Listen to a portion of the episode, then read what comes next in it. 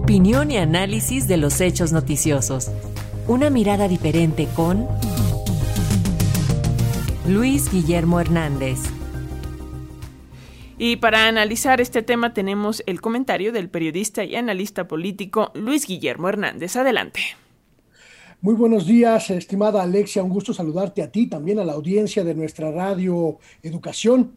Este periodo de intercampañas presidenciales, pues llega, llega a un punto culminante este jueves, como hemos escuchado hoy y a lo largo de esta semana en nuestra radio Educación, después de un intenso y en ciertos momentos hasta accidentado proceso interno, las fuerzas políticas que presentarán candidatos o candidatas a la presidencia de la República deberían entrar en lo que la autoridad electoral definió como un periodo de reflexión. Desde este viernes y hasta el 15 de febrero, cuando comenzará el registro de candidaturas presidenciales, los partidos deberán abstenerse de realizar actos proselitistas masivos, lo que representa pues una ventaja para unos y un problema para otros. Ventaja porque sin lugar a dudas, la precandidata de Morena, Claudia Sheinbaum, es la indiscutible ganadora de esta primera etapa en la carrera presidencial, al conseguir consolidar su posición como puntera. Prácticamente todas las encuestas, todas, la colocan como candidata a vencer, con porcentajes que van desde los 20 hasta los 35 puntos de diferencia respecto de sus competidores. Sheinbaum logró recorrer todos los estados del país, sumar figuras de poder regional y estatal en todos los puntos del territorio y consolidar la estructura partidista de la que ahora es lideresa única.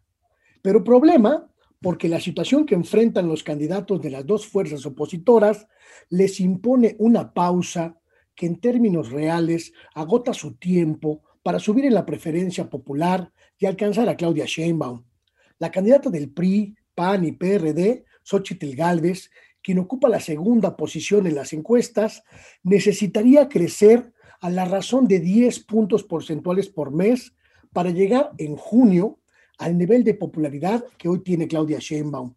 Una misión pues que se ve prácticamente imposible si se considera que desde el momento de su designación hasta hoy, según esas mismas encuestas, su popularidad apenas se ha movido entre los 5 y 6 puntos y en algunos casos ha disminuido, es decir, más que crecer, se achicó.